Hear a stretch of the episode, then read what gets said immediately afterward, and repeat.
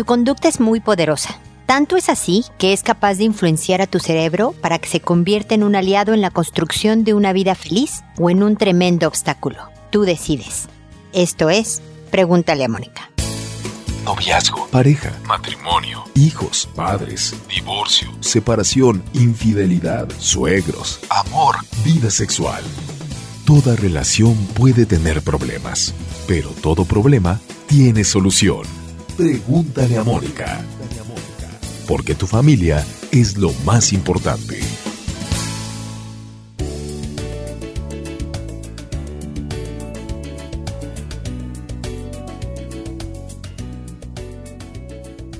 Bienvenidos amigos una vez más a Pregúntale a Mónica. Soy Mónica Bulnes de Lara. Feliz de encontrarme con ustedes en este día de mucho calor en Santiago de Chile donde vivo desde hace varios años. Así que dejé la ventana abierta. Si se pone muy ruidoso el asunto, entonces la cierro, pero espero perdonen el ruido ambiental en esta ocasión, pero si no, me voy a coser en vida. de tanto calor que hace, está como a 35 más o menos. Pero bueno, ustedes saben que me encuentran en todas las redes sociales, Facebook, Instagram, Twitter, en YouTube con videos, eh, en dos libros también impresos, este, estoy en Google Plus, en Google Más en muchas, muchas redes y con libros y con la página para dar información que puedan serles de utilidad para mejorar sus relaciones personales, sus relaciones de familia, su vida en general, puedan construirse un destino feliz. El día de hoy vamos a hablar de tus palabras, de cómo influyen, cómo impactan en tu cerebro y de verdad hace que la percepción de las cosas se modifique dependiendo de lo que dices. Hace poco tiempo tengo un paciente que me decía que algo lo angustiaba. Es que me angustia cuando y lo que describía como angustiante era una tarea semi tranquila, ¿no? Voy a dar un ejemplo. Eh, eh, hacer una transferencia bancaria por internet lo angustia. Cuando tú te dices estas palabras, en tareas que sí tienen un grado de dificultad, que sí podría haber algún tipo de problema totalmente solucionable si algo haces mal. Pero tu cerebro lo asume como una amenaza mayor, porque dijiste la palabra angustia, tu cerebro compra que estás angustiado y por lo tanto secreta todas las hormonas del estrés cortisol, adrenalina, o sea, hace toda la mecánica biológica para ponerte en un estado listo para la defensa o la huida que es lo que hace nuestro cuerpo cuando piensa que vamos a ser atacados. Entonces, si tú le dices a algo semi pequeño o cotidiano o un problema menor lo calificas como una tragedia, un problemón, algo angustiante, tu cuerpo va a actuar en concordancia. No es que minimices los problemas, es darle la proporción adecuada.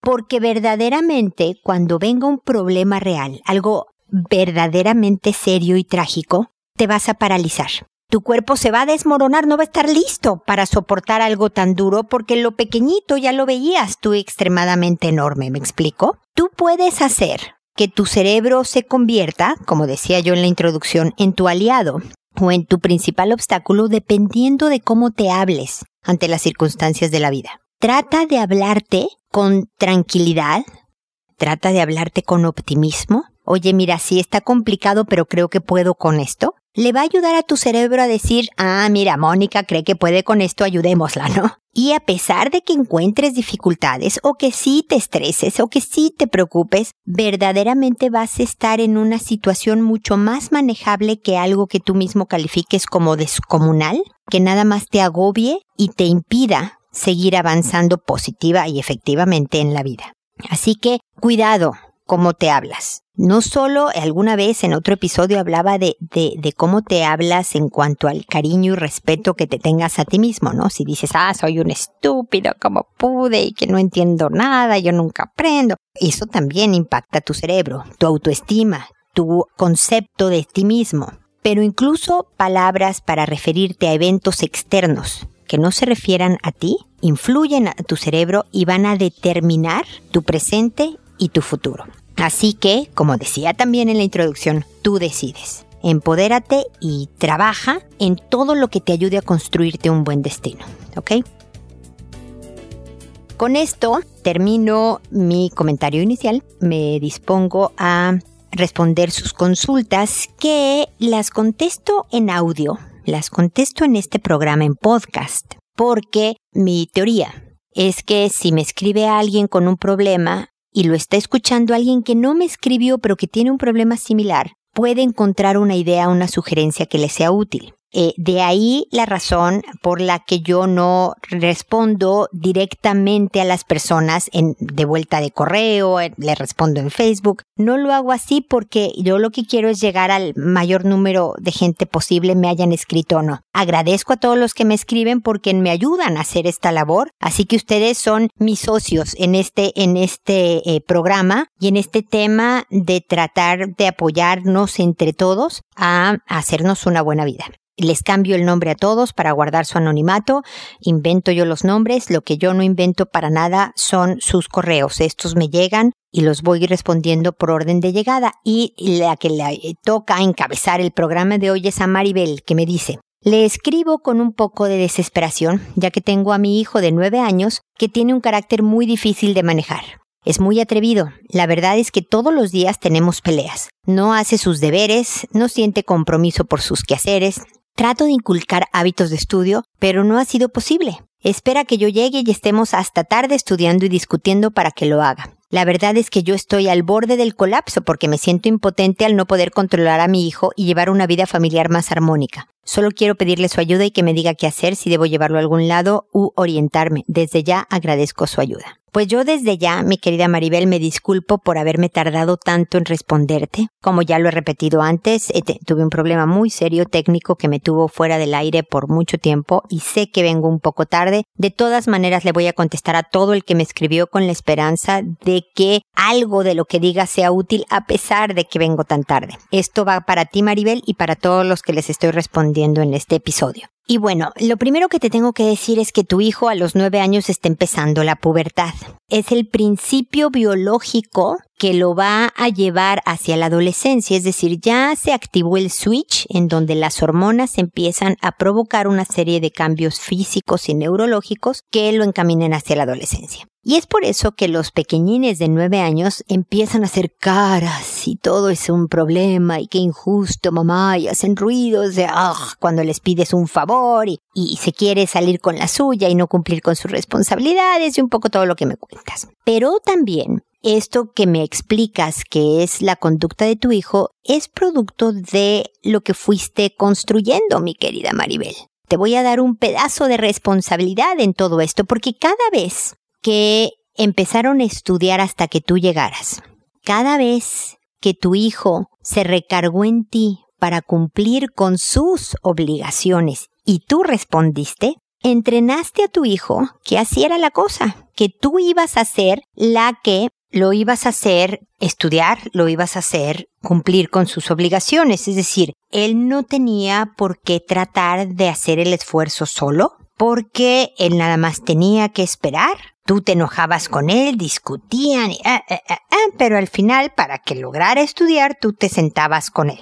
Entonces, digamos que si no son los nueve años completos de su vida, pues sí lleva, ¿qué quieres? ¿Seis? Cinco años de su vida sabiendo que este es el patrón, ¿no? Que, que hay que estar discutiendo, pero que al final, regañadientes, pero tú lo vas a hacer cumplir. Va a tomar un tiempo romper este patrón, romper este mal hábito, mi querida Maribel. Pero él, por su propio bien, porque ahorita solo tiene nueve, pero cuando tenga, deja tu diecinueve, cuando tenga 14, 15, 17 y luego cuando tenga 26 y 42 y más, va a tener que ser el que cumpla con sus deberes. No va a ser la culpa de su mamá, como no va a ser la culpa de su jefe o de su esposa o del calentamiento global, el que algo malo le pase, sino que él está a cargo de su propia vida, de su propia felicidad. Entonces, ¿cómo se empieza a hacer esto? Y es empezar, Maribel, te voy a dar como que el primer paso. En cualquier día en que no pase nada, un sábado, donde no hay tareas ni muchas responsabilidades que hacer, te vas a sentar a hablar con él. No, mejor salte a caminar con él. Vayan a dar la vuelta a la manzana, ¿no? Y dile, Mira, hijo, la verdad es que me equivoqué en la estrategia. ¿No? Tú y yo discutimos mucho porque hagas las tareas y entonces yo me enojo y te regaño y tú te enojas conmigo porque te estoy regañando y, ¿no? discutiendo, ¿verdad? Logramos que tú te pongas a estudiar y estamos en equipo, estamos hasta tarde estudiando. Y la verdad es que yo ya fui a la escuela, hijo. Y la verdad es que yo ya estudié mi parte.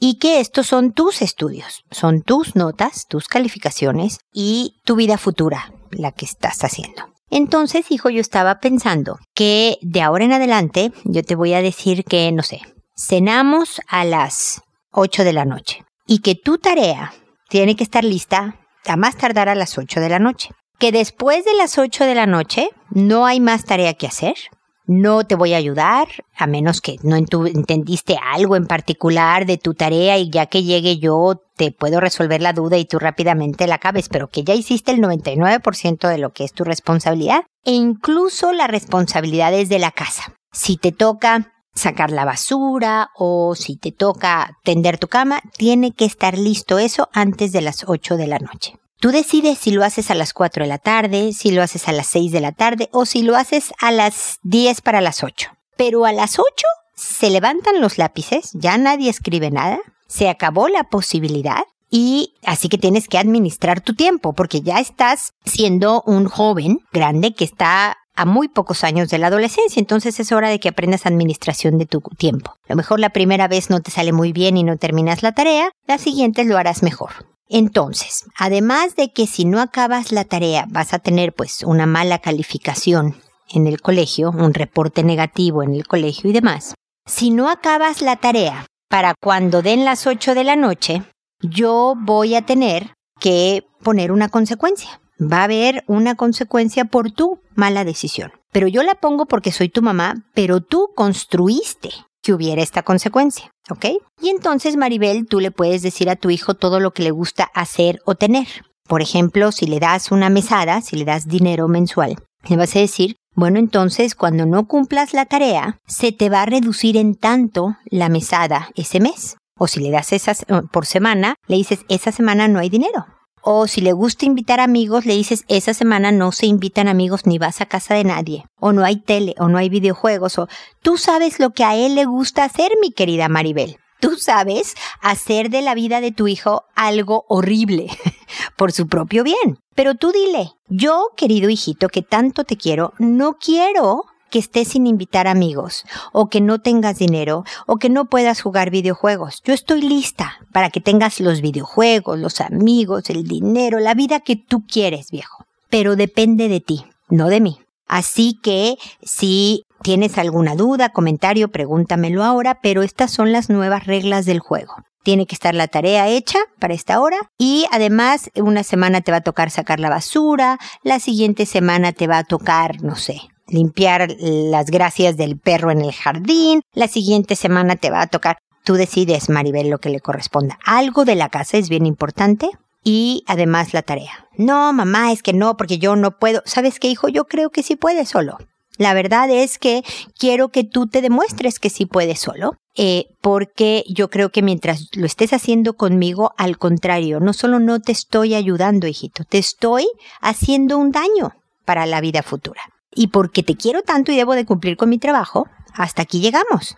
Puede que te ponga a prueba Maribel y no haga la tarea y no saque la basura y entonces tú vas a tener que ser bien fuerte para que sin discutir, sin gritos y sin mala onda, tú le digas, mira viejo, como habíamos quedado, no hay dinero esta semana o no hay invitados. Se ve que no querías traer amigos a la casa, pues porque no hiciste lo que habíamos quedado que se iba a hacer a partir de ahora, y ni hablar y que te odie y te haga mala cara y no es justo, mamá, tú no entiendes nada, si me quisieras me dejarías invitar. ¿eh? Y tú le sé que estás enojado, lo lamento mucho, pero la consecuencia, el castigo, persiste. Y ser bien fuerte. Ahora, ¿se pone grosero? ¿Se pone a decir groserías, a ser irrespetuoso, a dar portazos? Y entonces le dices, hijo, se vale estar enojado, se vale que yo te caiga mal por lo que estoy diciéndote que vamos a hacer, pero no se vale que me faltes al respeto. A la siguiente falta de respeto, la consecuencia, el castigo se incrementa a esto.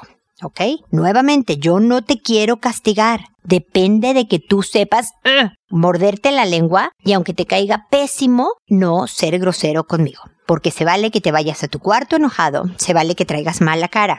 Se vale que no quieras venir a cenar conmigo porque estás enojado conmigo, no se vale llevarse la comida a tu cuarto. Se vale todo eso. Lo que no se vale son te golpes, portazos, groserías, eso no. Y con mucho cariño, se lo tienes que decir, Maribel, sin gritos, sin discusiones, sin amenazas, sin, con lo más tranquila que puedas. ¿Ves que te estás alterando? Entonces le dices, hijo, me estoy enojando, no quiero empezar a gritar, luego hablamos. Y dos días después le sigues con la conversación, ¿ok? Pero no empieces a gritar porque el que grita pierde. Maribel. No enganches en cada una de las cosas que te reclame, pero mamá, no sé qué, no sé cuánto, y tú no, pues sí es justo, porque la vida es así, y yo sí cumplo con mis deberes, y tú, no, no enganches. Nada más dile, entiendo que estás enojado, estas son las reglas del juego, viejo, eh, eh, hasta aquí va a llegar la conversación, y córtala, Maribel, no la eternices. Se necesita persistencia, que te mantengas en esta eh, estrategia, que aunque veas que por desafiarte esté cumpliendo aún menos con lo que tiene que hacer, te mantengas en esta estrategia, pero quitándole lo que le gusta hacer para que vea las consecuencias de sus decisiones, ¿ok? Y se necesita consistencia, que siempre lo hagas de la misma manera, pero con cariñosa firmeza. Yo aquí estoy para echarte porras, para darte ánimo, para que no desistas, Maribel. No es fácil, sobre todo después de nueve años de malos hábitos o muchos años de malos hábitos. Pero se va logrando el cambio cuando vea que hablas en serio. Cuando veas que además le estás diciendo, y esto lo hago porque te quiero mucho, viejo. No porque no te estoy buscando molestar. No lo hago por arruinar tu vida. Lo hago porque te estoy preparando para la vida real. Y ese es mi trabajo. Tengo que cumplir con mi trabajo.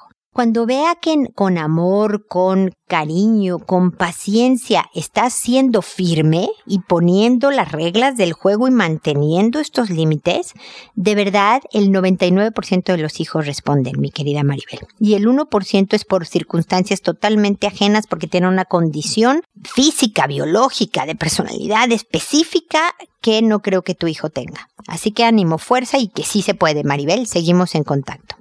Luego está Nicolasa. Como ven, está, en este episodio me inspiré en sacar nombres eh, distintos a los que he usado anteriormente en el programa. Así que bueno, Nicolasa nos dice, hola Moni, otra vez yo con yo y mis dudas. Tengo una que puede ser absurda, pero en verdad no sé la respuesta. ¿En qué ayuda saber que tienes familia? Es decir, más allá de papá y mamá. Yo tengo tíos y primos, pero nunca he pensado en ellos como algo esencial en mi vida. De hecho, llevo años sin verlos ni hablar con ellos. Creo que soy más cercana a mis amigos que a ellos. Pero mi esposo quiere que nuestro hijo vea más seguido a su familia porque dice que es importante para él.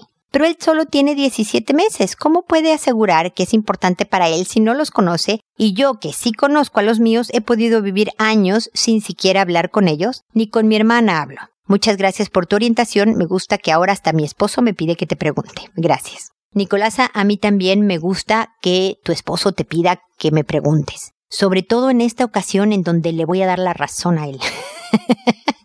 no te voy a caer yo también, Nicolás, siento informarte, pero esto es nada más por una diferencia de crianza. Tu familia es más despegada y la de él no. Pero la verdad es que la familia extensa, el convivir con la familia extensa, es una red de apoyo adicional para tu hijo. Es una red eh, que le da pertenencia, es una red que le ayuda también a explicar sus orígenes, que le ayuda a entender mejor a sus papás y sus diferencias. Aquí no hay lo bueno y lo malo. Tu estilo de familia es más separado y el de él no lo es. Son dos estilos distintos y va a poder apreciar las ventajas y desventajas de cada estilo o el por qué mi papá reacciona de esta manera y mi mamá de esta otra, sabiendo reconocer los diferentes estilos familiares. Incluso no viendo a los tuyos, él va a saber cómo es tu familia, su estilo poco unido de ser en donde tú has hecho lazos familiares con amigos que son bien poderosos y bien importantes también, y esa capacidad de unirte tanto a amigos que se conviertan en familia es muy positiva, pero por el otro lado sabrá que tiene tíos y primos y estos, estos amigos que pueden convertirse los primos también y que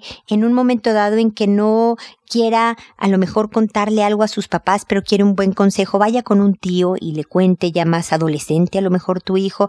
Es decir, estás extendiendo, eh, eh, no, no, dicen en, en Estados Unidos una frase que dice que para educar a un niño se requiere un pueblo. Es precisamente porque muchas personas influyen en su vida. Y qué mejor que gente que es de su propia familia, que lo quieren y demás, para ser también una red de apoyo en un momento dado definitivamente hay tíos y primos que son nefastos y él ya sabrá saber socializar y aprender habilidades gracias a esta convivencia también de dónde preocuparte y unirte con los que sí valen la pena y dónde mantener a distancia a los parientes que no son tan, tan buenos y buena influencia en tu vida. Pero eh, eh, esto no solo es importante para tu hijo y por lo tanto sería bueno que lo promovieran, sino también es importante para tu marido. Él viene de una familia unida o que a lo mejor no lo era y ahora que tiene hijos quiere serlo, no lo sé. Pero para tu marido, eh, eh, para tu esposo es importante el, el estar cerca de los suyos. Y yo creo que eso es algo que hay que honrar y procurar como buena esposa que quiere ser y no decir, no, es que como no vemos a los míos, entonces no vamos a ver a los tuyos, y entonces como yo no me hablo con mi hermana, tú no te hablas con tu hermana, tú sabes que eso nunca es 50-50, que cada quien está respondiendo a cómo fue criado. Así que con entusiasmo de ver las ventajas de tener una familia extensa, ojalá quieras participar en esto de estar más seguido con la familia extensa, siempre y cuando esposo de Nicolasa, consideren también como importantes sus espacios de familia nuclear, es decir, tu Nicolasa, su esposo y su hijito, y los hijitos que vengan más adelante. Y acuérdate que siempre hablo de tiempo tuyo, tiempo mío, como personas individuales que son, tiempo nuestro como pareja, tiempo de nosotros como familia, pero también tiempo familiar con todos los demás ese equilibrio es un arte de, y cada pareja debe de definir eh, qué es lo equilibrado para ellos, qué tiempos,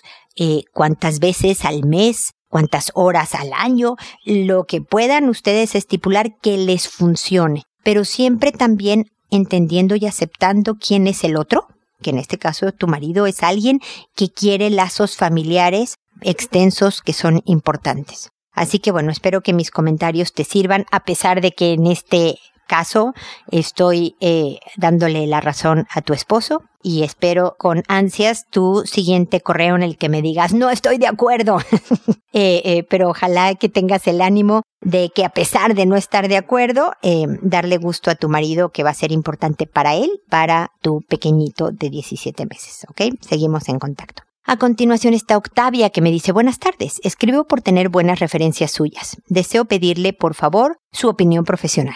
Mi hija me dijo que un niño de su salón de 5 años tocó su vagina. Me enteré que lo ha hecho con otras niñas de su salón. ¿Cómo debo considerar esta conducta? Gracias por su atención. También quería comentarle que son cinco niñas en total. No sé si habrán más, pues no he conversado con otras madres. A todas las ha tocado en la vagina. En el jardín dicen que el niño tiene problemas de conducta y va a terapia de conducta y lenguaje.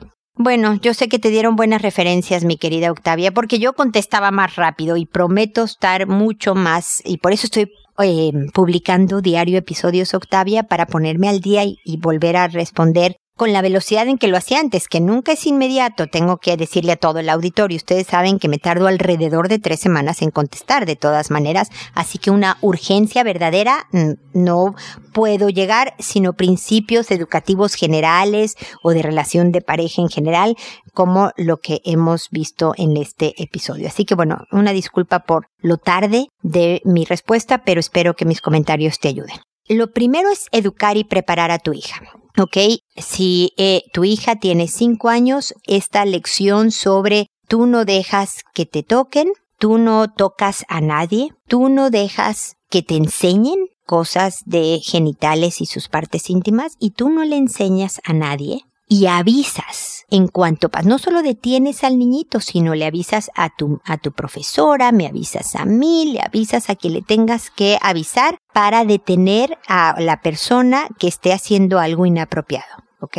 es bien importante, primero, el, el que prepares en este tema de autocuidado en la parte de sexualidad a tu pequeña. Después definitivamente juntaba a las mamás con las que has hablado y que sabes que son cinco e iba a hablar al, al, colegio, no en son de guerra, y que quede bien claro, organícense primero entre ustedes las mamás. Porque este niñito es un niñito en problemas que por lo que veo está teniendo terapia de conducta y de lenguaje y aunque entendemos que él está en problemas y necesita la consideración de alguien eh, en problemado, eh, eso no quiere decir que debemos de permitirle que siga no atacando o aprovechándose de la inocencia o distracción de las niñitas para estarle tocando sus partes. Este niño en problemas pudo haber sido víctima de abuso o de un tocamiento igual o lo que sea, pero el caso es que hay que detenerlo y quiere saber qué está haciendo la escuela en concreto para que este tipo de acciones no se vuelvan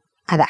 Tiene que ser bien específico el, colegio en decir, ah, mira, sí, tenemos a una persona parada al lado del niño 24/7, ¿no? Estamos haciendo esto y esto y esto y esto y otro, ¿ok? De tal manera que eh, eh, sepas que tu hija y las demás niñas van a estar más protegidas.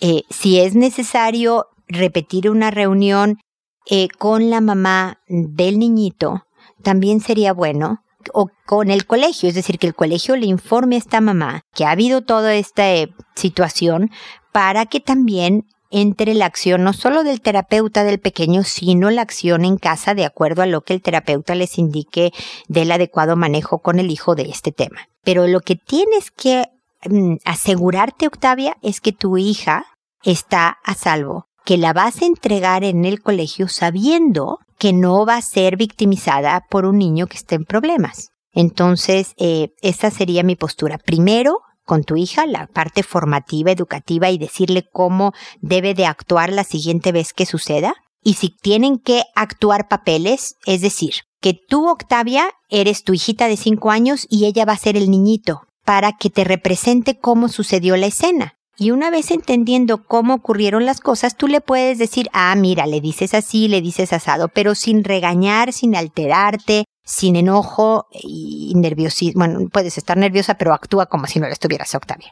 Eh, tú dile a tu hija qué palabras hacer, qué acciones tomar, cómo tomar del brazo al niñito firmemente para decirle no me toques, lo que tengas que hacer, de tal manera que tu hija entienda perfecto qué es lo que le estás enseñando. Porque hay veces que nosotros, sobre todo a los cinco años, le decimos, hijita, no debes de permitir que te toquen, y tu hija entiende medio lo que estás diciendo, pero ¿cómo? Y es hasta que se lo actúas que ya le queda clara la escena y dice, ah, ok, mi mamá me dijo que hiciera esto. Entonces espero que estas ideas te sirvan, aunque un poco tarde. Nuevamente mil disculpas, querida Octavia. Espero que sigamos en contacto. Pánfila, por otro lado, me dice, Hola Mónica, buenas tardes. Disculpa la pregunta. Encontré tu sitio web buscando ayuda ante una situación en la que me encuentro y me tiene de cabeza. Te explico. Tengo dos niños, uno de 11 y otro de 6. Los encontré en el baño besándose y tocando sus partes. No sé qué hacer. Hablé con cada uno por separado. No me exalté. Les dije que quería que confiaran en mí. El más pequeño me dijo que no quería que le pegara a su hermano, que solo se habían besado y tocado. Hablé con el más grande y le pregunté por qué estaba haciendo eso con su hermano, que si alguien se lo había hecho a él y me comentó que otro niño de su edad en casa de este.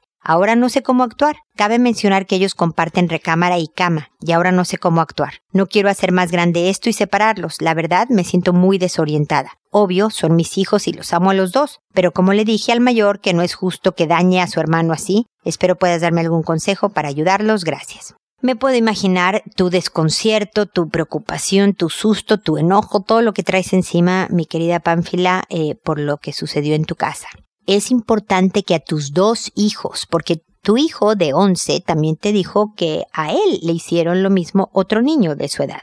Entonces, primero hablar, como decía en mi respuesta anterior a Octavia, primero háblales del autocuidado.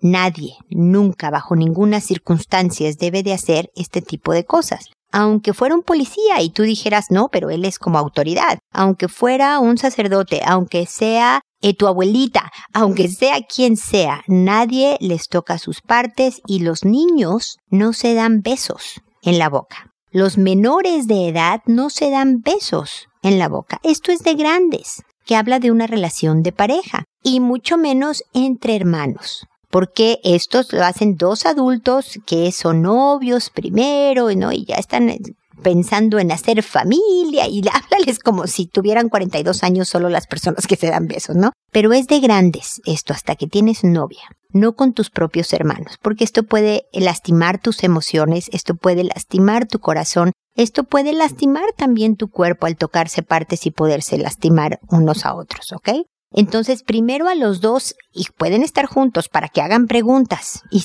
que te pregunten, Pánfila, qué dudas tienen, qué comentarios tienen que hacer y demás. Eh, y después, como bien lo manejaste con tu hijo sin exaltarte, eh, el, el, darles un poco las reglas del juego, porque tu hijo está chico para este tipo de acciones, el de 11, eh, es más en la adolescencia, tu hijo está en la pubertad, eh, es en la adolescencia que puede haber este tipo de situaciones por todas las hormonas que puede tener un joven de 13 años. Esto no lo justifica, por supuesto, pero me lo encuentro con más frecuencia. Tu hijo está tan chico quiere decir que ya le pasó a él, como te lo explicó. Y por lo tanto, él está repitiendo patrones. Pero háblale de que eh, incluso es un delito hacerlo eh, atacando a menores de edad, lastimando de esta manera, sexualizando de esta manera a menores de edad. Entonces que entiendes que sintió curiosidad, entiende que a lo mejor incluso le pueden dar ganas de sentir lo que sintió con el beso y tocando las partes y demás, porque hay veces que tú sabes puede sentirse bien, físicamente se siente rico, pero como te digo que le hace daño emocional y físico y, y demás. Entonces hijo, mira, te recomiendo que no te quedes cuando sientas que te dan ganas, ¿no? De tocar o besar, vete a donde hay un adulto, vente a mi cuarto, y lleva a tu hermanito conmigo, eh, es decir, ponte obstáculos para que no caigas en todas estas hormonas que te están diciendo hazlo, ¿no? Porque va a ser muy natural que te pueda ocurrir otra vez las ganas de volver a intentarlo, la curiosidad de volverlo a intentar. Entonces depende de ti que tomes control, hijo, porque te vas a sentir tú mejor sabiendo que venciste esa tentación en vez de que otra vez le diste besos a tu hermano o lo que sea. Dale todas las herramientas para que pueda combatir la urgencia hormonal de a lo mejor volverlo a hacer. ¿Ok? Entonces es importante que hables también con el pequeño sobre cómo puede evitar que esto vuelva a suceder. Decirle, mejor me voy con mi mamá, vamos los dos, prendamos la tele, decir un firme no, volverte a avisar, todas las conductas que puedan evitar que esto suceda. Y ojalá ya no compartieran cama porque sobre todo tu hijo puberto va a tener un mayor incremento de hormonas. Si tienen que compartir recámara, cómprales literas, por ejemplo, uno arriba y otro abajo. Eh, vende la cama que tienes para comprar algo, mm, pues no, doble, separado y demás. Eh, y tienes que incrementar muchísimo la vigilancia de los pequeños. Deja tu puerta abierta, déjala de tus hijos abierta, pero sobre todo entrena al pequeño a avisar, a contarte. Y la importancia le va a hacer bien al hermano. Háblale al pequeño de que le va a ayudar al hermano a no volverlo a hacer y eso le va a hacer bien a su hermano mayor, de tal forma que sienta como la motivación de cuidar al hermano mayor también, protegiéndose a él mismo, por supuesto. Eh, espero que estos comentarios, aunque tarde, te sirvan, mi querida Pánfila. Seguimos en contacto. Y luego está Ramón que me dice, hola, buenas noches, encontré tu página en internet, tengo una situación y no sé si me puedas orientar. Tengo un hijo de seis años y desde recién nacido se lo encargamos a mi suegra ya que mi esposa y yo trabajamos. En la casa de mi suegra viven tres familias, mi suegra y mi suegro y dos de sus hijos con sus respectivas esposas. Uno tiene un niño de ocho años y una niña de nueve, el otro tiene un niño de un año, un niño de ocho y una niña de once. La situación es que la niña de nueve vio a su primo de ocho sentado con los pantalones y su ropa interior abajo y a mi hijo de seis, que ya casi cumple siete, sentado igual, de igual forma con la ropa interior abajo. Eh, sentado sobre su primo de ocho. La niña le dijo esto a mi esposa, me preocupa esta situación y no sé qué hacer. Preguntándole a mi hijo me dijo que su otro primo de ocho también juega así con ellos. Mi hijo no ha tenido comportamientos extraños ni nada por el estilo, pero no sé qué hacer. Me preocupa porque sé de víctimas que se convierten en victimarios y no quiero que pase esto con mi hijo. ¿Qué me recomienda? Y muchas gracias por su atención. Cuando son tres niños más o menos de la misma edad, eh, mi querido Ramón, es más experimentación sexual que em, abuso, ¿ok? Ahora, igual están muy chicos para andar haciendo experimentos sexuales. Es por un lado más común entre los cuatro a seis años, que entre niños de alrededor 8. O sea, tú, para tu hijo es todavía, está ya muy grandecillo, pero todavía dentro de la etapa. Para de los 8 no tanto. Y luego otra vez en la adolescencia es común, ¿ok? Pero el caso es que están haciendo una conducta inadecuada y por lo tanto, a pesar de que tienes que guardar la calma, hablar con todos los involucrados, con todos los de 7 y 8 años, lo sientas tú, los con tu esposa y a lo mejor la mamá de los papás pues del otro niñito y les dices no, esto no se hace, nadie debe de tocarlos, ustedes no deben de tocar, ustedes no deben de enseñar y nadie debe de enseñarles sus genitales porque esto es un respeto al cuerpo y a ustedes mismos y bla bla bla y además después vas con tu hijo pequeño y le das todas las herramientas para que pueda detener estas conductas les puedes aclarar que como pudieron comprobar, todo se sabe. Ustedes se enteraron, así que una vez más que suceda, ustedes se van a volver a enterar. Y por lo tanto es importante que ellos sepan detenerse a tiempo. ¿ok? Sobre todo prepara a tu hijo en el autocuidado y en el cómo puede detener la situación y avisar inmediatamente. Dile que si tiene dudas, preguntas, comentarios, que se acerque y te pregunte. Que tú fuiste niño de 6 y de 8 años y que con toda la confianza le vas a poder eh, eh, responder. ¿Ok? Y después, entre todos los papás, ponerse bien de acuerdo para tener a todos y a los suegros también bien supervisados eh, a los niños porque ya que empiezan de este tipo de de conductas y de travesuras, vamos a llamarlas así con enormes comillas, los niños pueden tratar de repetir la situación o ya no los mismos sino otros. Entonces que todos los adultos a su alrededor estén al pendiente de dónde están los niños y qué están haciendo va a ser fundamental. Ok Ramón, espero también que estemos en contacto, disculpa la tardanza, por favor, y espero amigos que nos volvamos a encontrar en un episodio más de Pregúntale a Mónica, porque ya tu familia es lo más importante. Hasta pronto.